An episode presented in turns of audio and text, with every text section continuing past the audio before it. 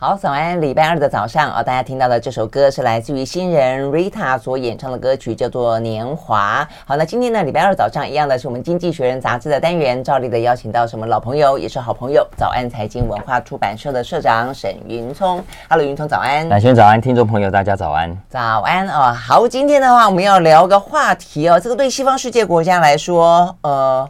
很好玩哈，他突然间又是这么的慎重的介绍了一次习近平，呃，我想应该是因为呃十月十六号啊就即将要登场，嗯、其实真的也很快，其实已经十月了耶哈。渐渐说的就，嗯，对对对，然后呢即将登场的啊这个嗯他们的二十大啊，所以呢很慎重的呃这个介绍一下习近平，呃习近平何许人 The Prince，但我就说这个西方世界哈看习近平好特别哦，为什么还叫他 Prince 呢？他现在已经这个权力日正当中，然后呢，都还可以去用改变法律的方式去延长他的这个任期，嗯、都已经称为一个 king 或者说一个帝帝王 empire 都差不多了。为什么他有一个 prince？这个 prince 其实是有两个意思的。嗯，第一个意思当然是太子的意思啊，叫 Prince Charles。对啊，为什么是太子啊？因为他太子党出身啊。那是 N 他爸爸很久以前的事情了，现在已经扶正了很久了。对啊，所以他这个 Prince 的另外一个意思是君王，马基维利的《君王论》那本书的英文书名就是这两个字 The Prince。哦，那我觉得应该是这个意思，是这个意思。嗯嗯嗯，从《君王论》的角度来看，习近平我觉得应该很巧妙哦。没错没错，因为对啊，这个权力怎么样子去玩这个游戏？嗯，这期我想很明显就为了因应十月十六号的这个全国党代表大会。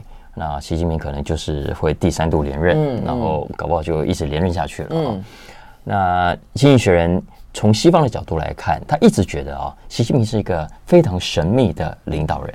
嗯，因为对很多的国家领袖来说，老实说，大家知道，包括我们以前蒋经国啊在内，呃，马来西亚的马哈迪、新加坡的李光耀，嗯，三不五时其实都需要出来跟国外媒体交流一下。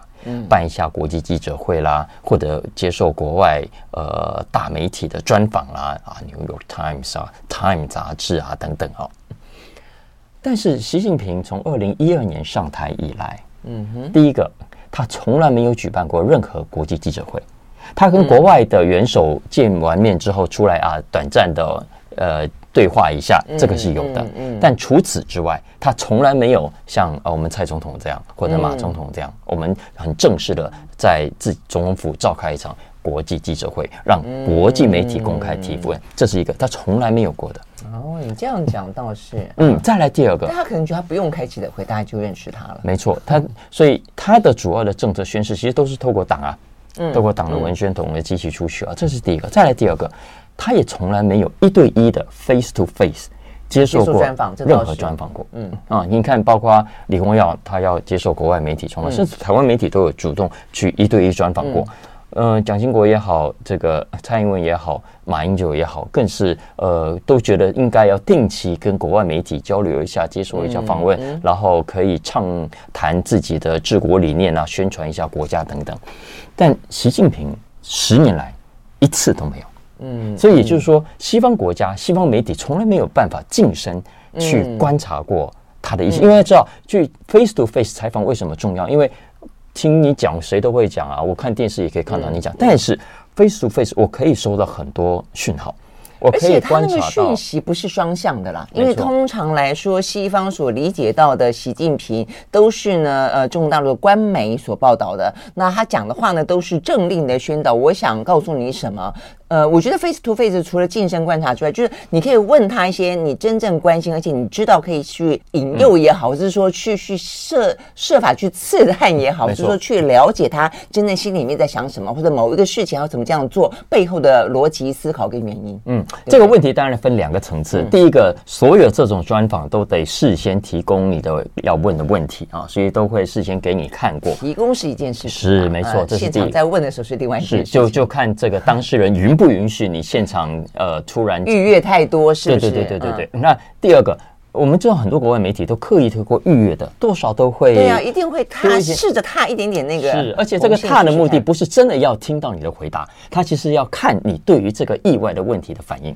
是啊，嗯，他其实是要观察说，哎，你的眼神，哎，你的反应，你的脸色，嗯嗯，然后从这里去判断你是一个什么样的人？你是一个严谨的人，还是你是一个冲动的人？你是一对，比方说他问你很尖锐的问题的时候，更容易刺激出你对这件事情的看法。是啊，是啊，而且你对尖锐的事情你不回答，嗯，就是就是一种回答，没错，对不对？没错，或者说，哎、嗯，你在回答，呃，可能语言上是四平八稳的，嗯，可是脸上露出某种的不屑，嗯，或者眼神露出怒，哎，对对对，嗯、其实这都是好记者。会去判断的事情，所以美国记者很很会这一套的。可是苦就苦在这十年来从来没有机会贴身去观察过习近平。嗯，这也是为什么这一次《经济学人》就下了个标题是形容呃习近平，他说习近平是一个谜一样的领导人。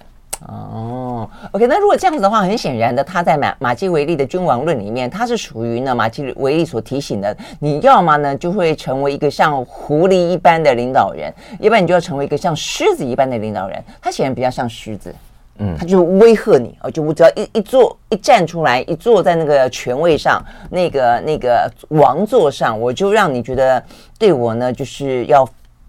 匍匐称臣，然后呢，嗯、哇，他故意让你看不懂他嘛？嗯，你看不懂他，啊、你才会害怕。你看，害怕他。相较于美国另外一个大头敌叫俄罗斯，你看普丁，普丁就很爱现呢、啊，对，一下子秀肌肉，哇，一下子弹钢琴，然后喜欢上电视，呃，独白啊，然后把他自己的想法，呃，都要让老百姓知道。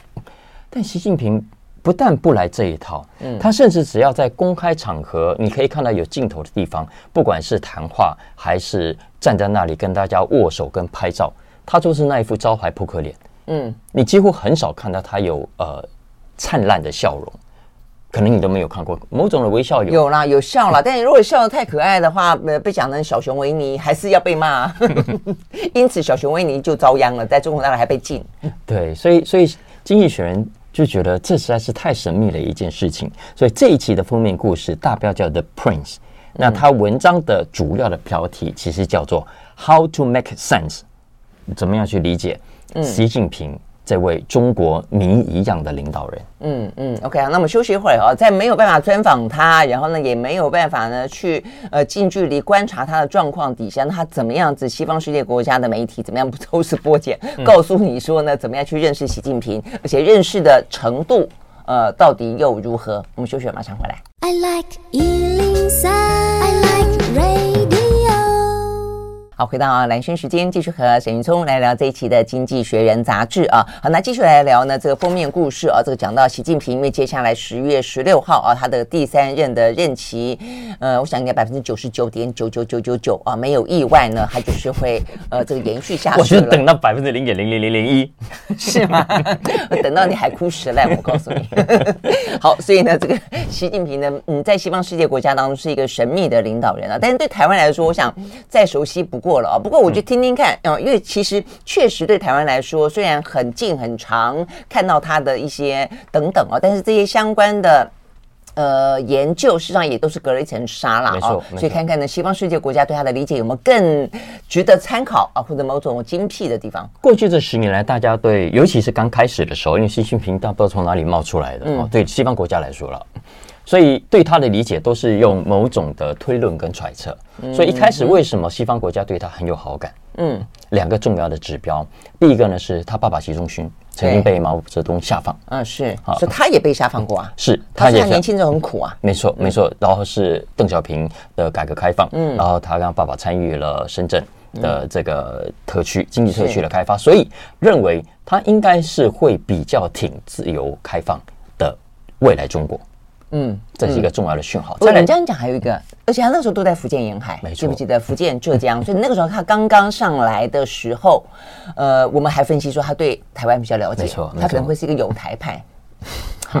说完了，不不，知台至少讲知台派。对，再来另外一个重要讯号是，老兄他在爱荷华在美国待过。嗯。短暂的，虽然短暂的时间，然后，但也就是说，他曾经目睹过美国的自由开放社会，在当时也对美国算是有好感的，所以他们西方国家就觉得，嗯，这个人看起来未来会是我们的好朋友，嗯嗯，结果没有想到这十年下来，怎么哇？怎么权力越抓越紧？感觉好像跟我们越来越像敌人，而不是朋友。嗯，嗯，所以这一期的《经济学人》，他怎么去了解他？我既然没有办法近身去贴身直接采访习近平，那我就退而求其次，我去采访他身边的人，嗯，他周围的人，认识他的人，听周围的这些人怎么样描述他所认识的。习近平这个人，嗯哼，嗯，所以这一期《经济学人》他主要过去这几个月啊，去专访了很多这些人，嗯，然后就做成了今天要聊的这个专题，嗯哼。那除了这个专题之外，他也把访问的过程制作成了 podcast。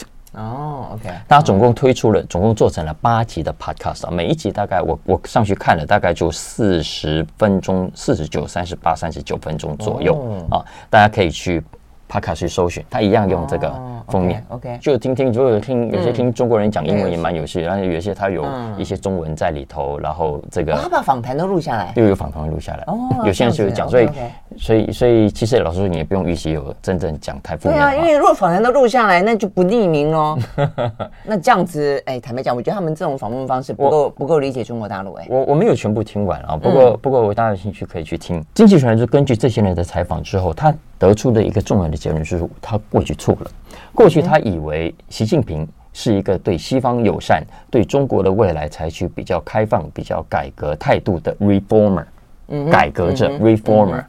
可是呢，经过这段时间来以及真正的采访过之后，他们更加的确定，习近平其实是一个 restorer，嗯哼，restore，呃，重建者，嗯哼，你看。他要重建什么呢？两件事情。中国梦是，嗯，第一个，这点我很早就有这个很明显的感受。对，这中国梦就分成两个层次。第一个叫中国共产党梦，他要恢复过去中国共产党的荣光。嗯嗯。第二个才是整个中国，他要让整个中国再度在全世界的舞台上扬眉吐气。对，因为当你会发现说他在党内还想要超越邓小平，想要超越毛泽东的时候，有一个所谓的习近习近平时代，有一个什么习近平个人思想什么呃的路线的时候，你就发现说他的对自我成就的企图心之高超乎想象。嗯、第二个就是说他对于那个八国联军呐、啊，嗯啊，算什么清末民初那个时候，呃，中国遭到列强的这种嗯侵略啊，然后那种割地赔款那种耻辱感，那我觉得他很强。我是他不断的想要让中国重新站起来，嗯哼，也因为这样，所以这就解释了为什么他要回头去抓紧权力。嗯。嗯，你看从毛泽东以来，他现在根本等于是一手抓呃整个共产党的力的的这个权力了啊。所以经济学人就是说，在这种情况下，你看习近平他就是想要让中国在未来回到清朝以前，在国际舞台上扬眉吐气的那个时代。嗯，这就是算是一个民族主义者啦。嗯，可是这个这个就比较有它的危险存在。不过我觉得西方国家看习近平还是有某种偏见的。嗯哼嗯，我我认为就是说，从你看，包括俄乌战争的过程，你可以看他们，他们现在现在就很担心，就会很好奇，到底习近平是怎么想的？因为到现在为止，没有说你看到公开的发文，可是很客气。嗯，可是实际上，他经济学人说啊，俄乌战争他到底实际上呃。呃，怎么去看待这件事情？那因为要看的是他到底是真正的支持普丁，还是客气的支持普丁。对于战争这件事情，他会不会比较接近普丁的想法，会愿意，比方说为了台海问题不惜一战？嗯哼，嗯。再来，你看中国现在的 COVID，大家都在想，到底什么时候解封？你到底想要干嘛？嗯，其实这也是取决于习近平的心态。嗯嗯，然后。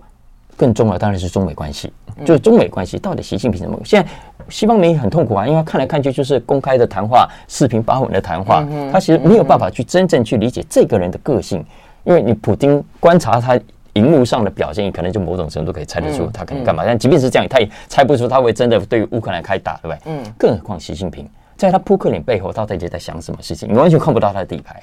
嗯嗯，是啊，他可能就是想让你看不到他的底牌，让你觉得害怕就好。不过其实，嗯，所有我觉得很难去回答哦。这个呃，未来这件事也都非常的多变，尤其他呃在权力如果真的是稳固之后啊，甚至呃只要他想要。呃，都可以想多长就多长的状况底下之后，他会不会更露出另外一面，在先前比较修饰过的呃企图心或野心？我觉得这部分其实也也应该保持留一个保留的态度。不过如不论如如何？我觉得，呃，某个程度来说，他所有的采取的做法，尤其是西方世界很关心他对普丁啊、对俄罗斯的看法，我都觉得他是在做一个，就总而言之，只要对他的大国崛起有任何伤害的事情，他就不会做。但是有帮助的事情他就会做。那俄罗斯这件事情对他来说呢，在呃某个程度来说，在地缘政治上来说，他必须要跟俄罗斯结盟，这件事情是一件好事情。但是如果说呢，呃，过度的让西方世界因此要惩罚俄罗斯的同时惩罚中国，那对他来说就是一件坏事情。所以你就发现说，他采取了非常的细腻的方式去维持一个大家有点看不懂的立场。嗯嗯，所以但可以确定的是，《经济学人》最后的结论是说。很显然，习近平想要在国际舞台上重新制定一套游戏规则，嗯，来对抗过去美国所制定的游戏规则，嗯嗯嗯，这是很很明显的。是，而经济学人说，The world should resist，嗯，世界应该拒绝这件事情。那如果拒绝事情就继续杠啊！目前他的他的雄心壮志，嗯，他觉得没道理，为什么一定要由你美国单极决定全世界的秩序跟游戏规则啊？对不对？哈，对。OK，好吧。如果这样听起来的话呢，呃，他们分析的结论也是颇令人不安的。所以看看起来这个僵局无解啊，除非除非对啊，因为如果是西方世界这么硬，永远觉得西方世界的制度跟文化优于东方，或优于中国，这就是中国吞忍不下去的地方嘛。好，我们休息，回到现场。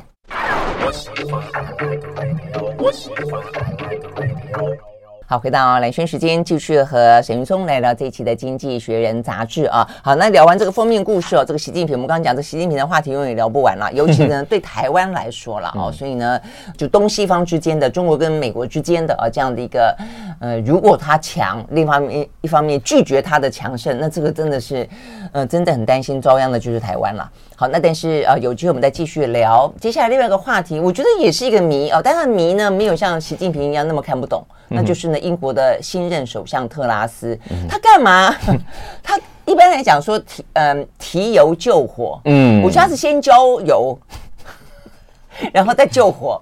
他自己呢捅了一个篓子去搞那个征税，竟有多少人跟他说不应该这样做啊？他可能适得其反，那他硬是要做，而且一上台就做，结果呢马上搞得哇这个再次大跌，英镑大跌，然后他就马上这个量化宽松，赶快救市，嗯。嗯，OK，好，所以这个特拉斯也太厉害了。是，所以这一期《经济学人》其实是有两个版本的封面的。我们刚刚谈的是国际版、亚洲版，都是刚刚讲的习近平。嗯、但在欧洲版跟英国版，它其实封面故事是回到他们英国现在最大的麻烦。嗯，啊，就是特拉斯。特拉斯啊，特拉斯封面上，我觉得你这个应该翻过来给大家看一下。啊、我觉得，我觉得他们设计出来的封面都真的好好笑。这是一艘小船，对，然后呢，已经快要，已经快要沉了。然后后面在划船，努力划船，拿一个拿一个奖的是他们的现在的财政部长，嗯，夸西夸登。OK，好，那这个前面站的一个、嗯、一副 一副像铁达尼号还要站在那个沉没的呃这个游轮前面的就是特拉斯。对，他说，呃，显然那个他的新政府带领的英国已经有一半沉到水里面去了。好惨啊，所以这一期他其实带着。总体分析一下英国从呃九月初特拉斯上台以来所遭遇的这一连串的金融风暴啊，哎，说风暴一点都不不夸张。然后你看他在九月二十六就宣布这个这个半世纪以来英国规模最大的减税方案，嗯啊，然后原本呢当然是为了要救市啊，原本是一片好意，对吧？可是结果就像你说的提油救火，对啊，呃，提油救火还是说？他也在放火，对，我觉得他现在已经是先自己放了一把火呢，自己再去救火。没有了，火本来就已经存在了哈。那他的确是是是提着油去就没有问题。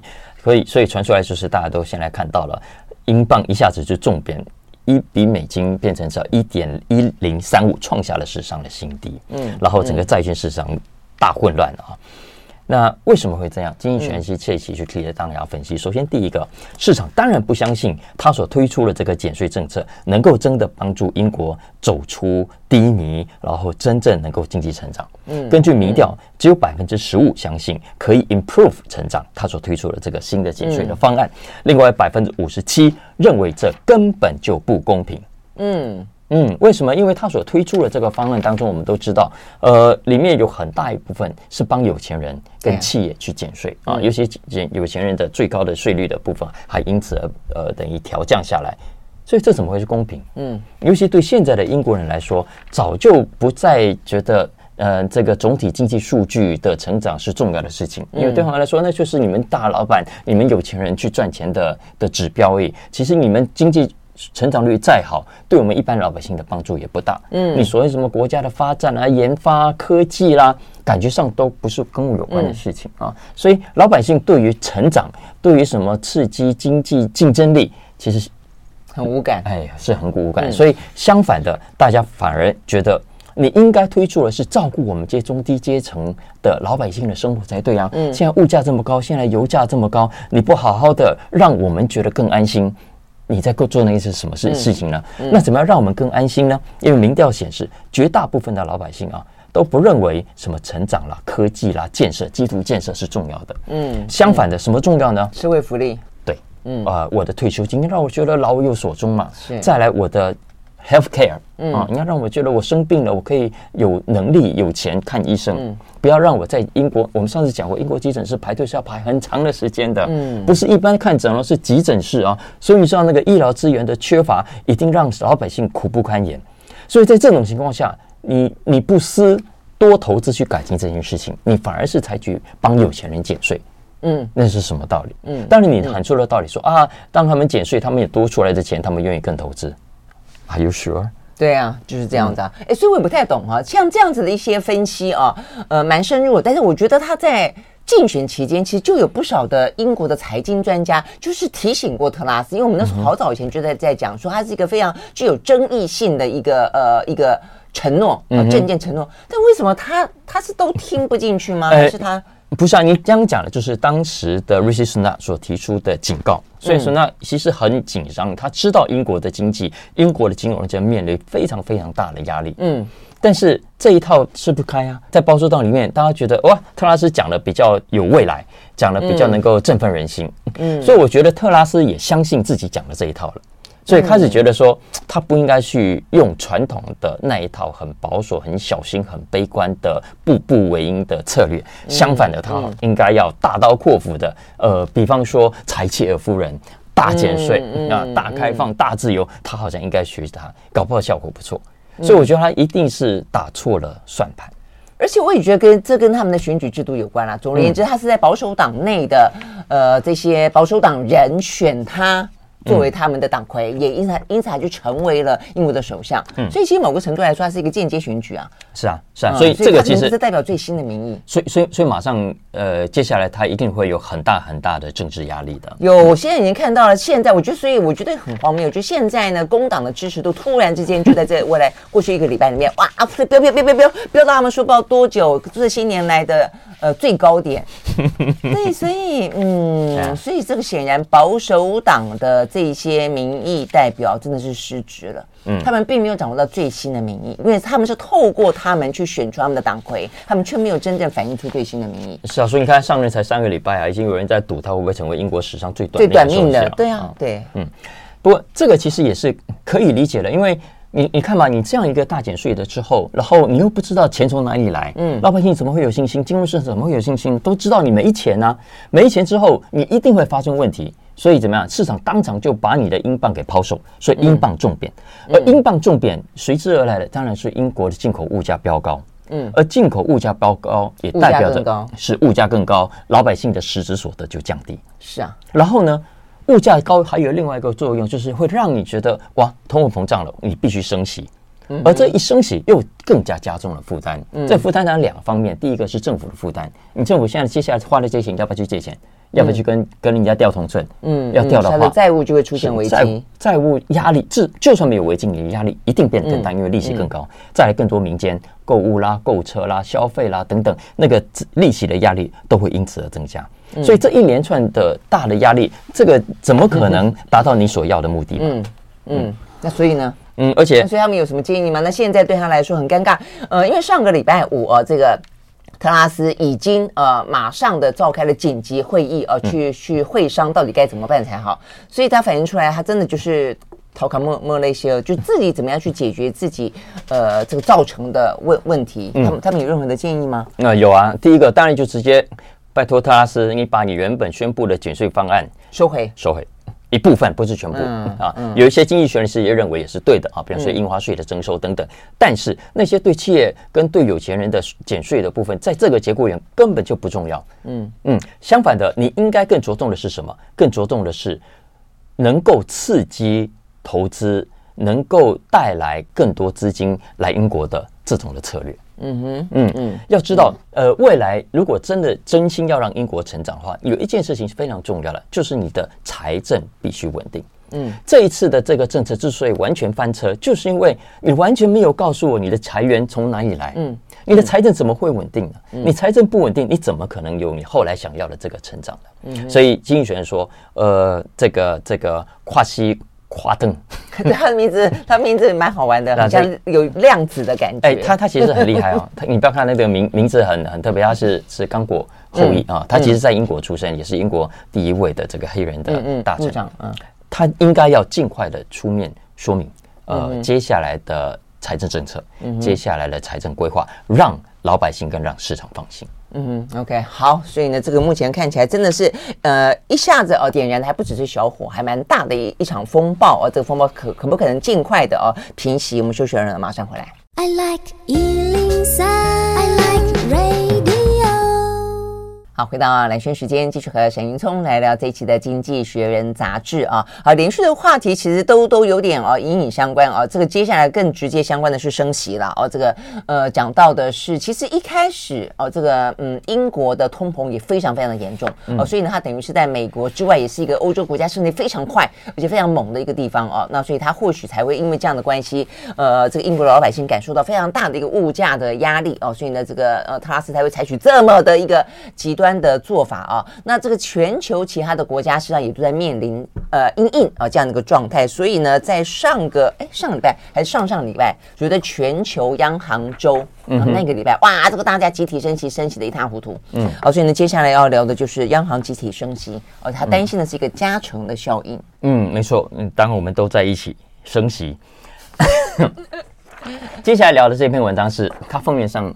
右上角的这个专看右上角，对对对对，它其其实这是他另外一篇非常重要的文的文章，谈的是 The Rate Shock 啊，呃，我们就石油震撼，这是利率震撼，嗯。啊，那这一次的利率震撼，我们都都看到，你刚刚蓝轩已经讲了，啊全世界从从美洲到亚洲到欧洲，很多的央行都在短期间内大家一起升息啊，嗯，那这次的升息当然是从美国联准会升息所带动的，每，一口气鲍尔又再升了三码。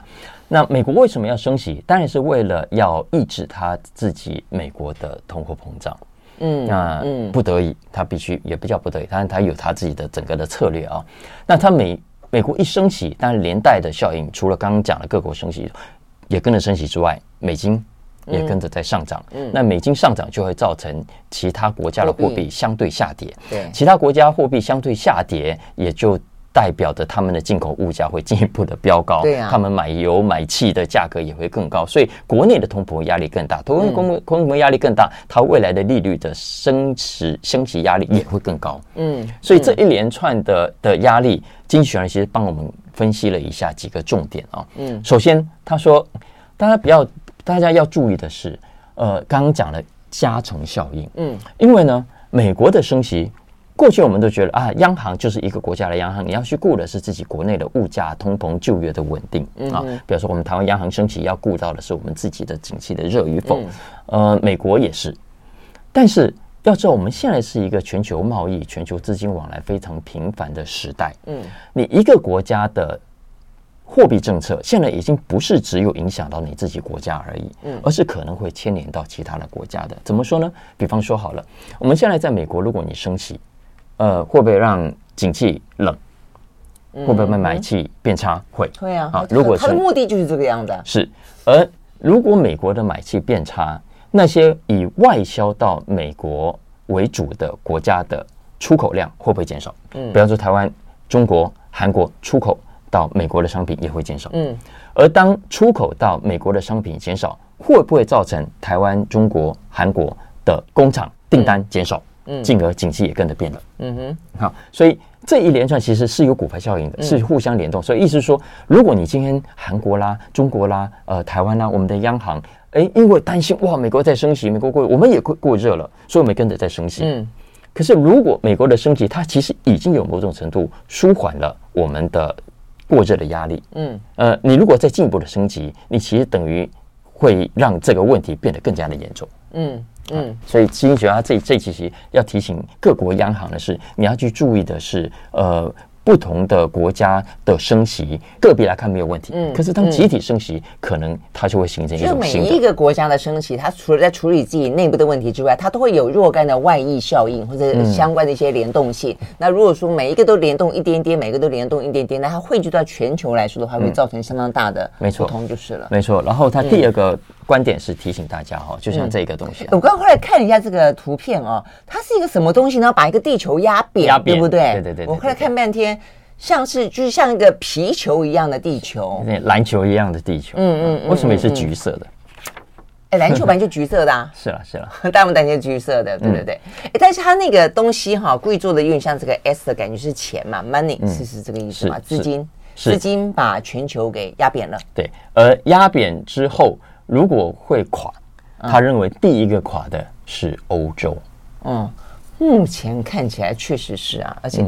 现在，嗯，我觉得现在的欧洲就本来的经济，先前在疫情期间或者在疫情之前，本来相较于美国跟亚洲就已经比较弱了。然后碰到这个疫情的的的肆虐，其实也都很多是在欧洲，对不对？嗯。那接下来再碰上俄乌战争，然后呢，也是那么的紧邻欧洲。然后呢，这个断气的危机也多半都是伤害了欧洲。嗯。那经济制裁很多也都是。七伤拳打了这个俄罗斯几拳，自己也这个呃伤痕累累，也是欧洲。嗯哼，没错、啊。你不觉得看起来欧洲事实上真的是比较惨吗？当然，整体来说，呃，现在的强势美元等于变相的在输出通货膨胀。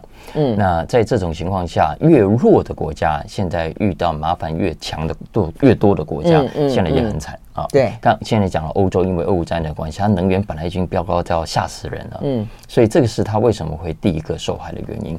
再来，其他的新兴国家，非洲啦、南美洲这些收入很差的国家，嗯、然后本来外债就已经很严重，嗯，你现在又加上在升息，他们这样去借钱，那个利息的负担又更加的加重，嗯、所以你可以预期在未来这些新兴国家的麻烦也会更大。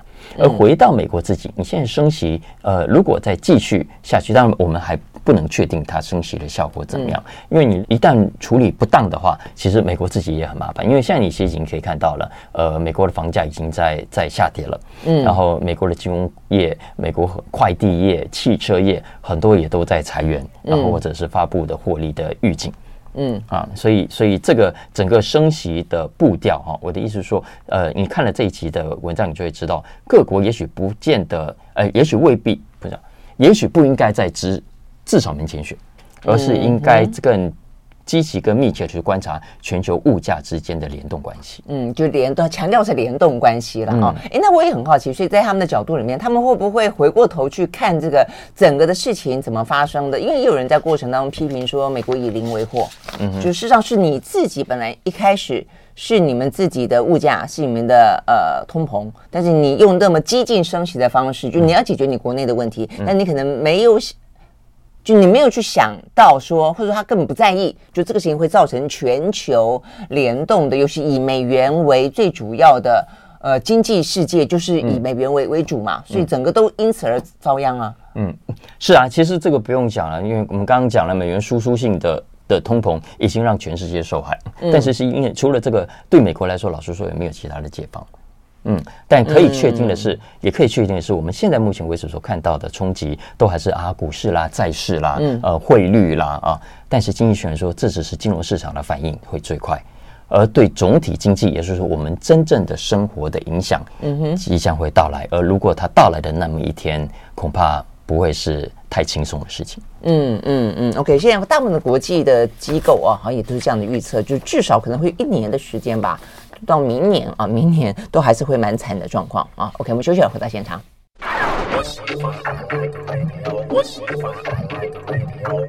好，回到兰萱时间，继续和沈云聪来聊这一期的《经济学人》杂志。好，最后一次要聊一个比较轻松的？这是一个轻松的话题吗？这个话题是欧洲的脱衣舞酒吧的产业。OK，呃，我们暂时把这个呃这个性别剥削这个话题撇到一边去，用比较轻松的态度来谈这个话题。对对，我觉得我们刚刚早上我可能准备了三个题目都太重了，我刚才讲一讲自己都觉得很沉重起来，所以我们聊一个比较轻松的话题好了啊，因为刚刚讲英国嘛哈，其实英国。这这十几二十年来，老实说，很多街道的街头的景观有很大的变化啊，嗯嗯、包括你看之前呃禁烟，所以很多酒吧就就倒了一片了啊，因为不能抽烟嘛。然后呃，再加上其实总体的趋势是这样，我们之前也讲过啊，现在欧洲年轻人喝酒的比率远远低了，哎，远远降低啊。那当然因为。现在都一胎两胎，爸妈也都照顾的很好。嗯啊，不准喝酒，啊，酒精对你不好，所以现在很多小孩就酒酒量不行。这么乖哈？也不叫乖，就很自 很自然的啊，所以酒量没有那么好。所以很多英国酒吧啊，算了算了，现在都只能做老人的生意。那我们 那这一期它有一篇有趣的小文章了哦，那么就就轻松一下，谈的是英国的脱衣舞娘产业。嗯啊呃。如果小朋友在听，大家不要害羞啊！大家可以，这是呃。哎哎，这对很多西方世界，其实包括东方，我也觉得是。如果你出国去的话，你的初体验，对对，经常要么就去脱衣舞娘店，要么就是去牛郎店。嗯，我们在美国也是，是是。我记得我第一次去美国的时候，他们就带我去这样的地方，觉得哎，总是开开阳春，见见世界。嗯，我第一次去也是去纽奥良，那时候哇，街头上就有，就就就进去看一下啊。其实嗯，也没什么好看的啊。对，坦白讲，开个奥运就这个样子。真的，不过电影里面差不多啊。不过，在欧洲、欧美国家，虽然合法是合法，但是已经有很多国家、很多城市渐渐的也觉得这种酒吧不是很好。嗯，要么就已经立法禁止，要不然就正在立法要禁止。比方说，像冰岛，其实就已经觉得这种酒吧存在，虽然没有坏处，呃，就是人家也是正当的在工作，对不对？嗯。但是，这某种程度你在法律上允许他，也等于你在间接同意女性被物化。啊，同性的等等的啊，所以已经全面禁止了。那英国的苏格兰等等几个地方，其实也分别在过去这几年通过立法，把这种的酒吧列为性产业，列为性产业，而不是一般的酒吧的差别在于它的执照会受到更严格的限制啊，有必要甚至可以勒令它关门。所以呢，造成的结果是，现在的英国啊，十年前在英国大概还有三百多家这种酒吧。嗯，现在经济学人说只剩下一百五十家左右了。OK，啊，所以是说，我知道英国的酒吧非常多嘛，哈，嗯，所以我后来就我刚才想，所以你到底呃，英国的酒吧里面有多少是属于这种有有跳脱衣舞的？很多啊，照你这样说法就变很多喽。嗯，一百多家你觉得多吗？现在？你说现在在不是全部啦，但大大部分没有，因为酒家太多，酒吧太多了。对啊，一般一般就是其他比例有多高，他没讲，占比没有很高了，其实占比没有很高，但是是有这样的，但因为它要禁止，所以就引起。反弹啊，因为尤其像苏格兰哦，好几个这种呃，酒脱衣舞娘，他们也有组成工会的，嗯嗯，他也要捍卫自己的工作权，嗯啊，说我们做错了什么，我们也是凭自己的劳力在赚钱，然后人家跳舞可以合法，为什么我跳舞就不能合法？嗯。啊。嗯。呃，当然这中间有很多的争议啊，呃，有人就说啊，你一般的跳舞跟你这个跳舞是不一样的啊，嗯。呃，这个脱衣舞。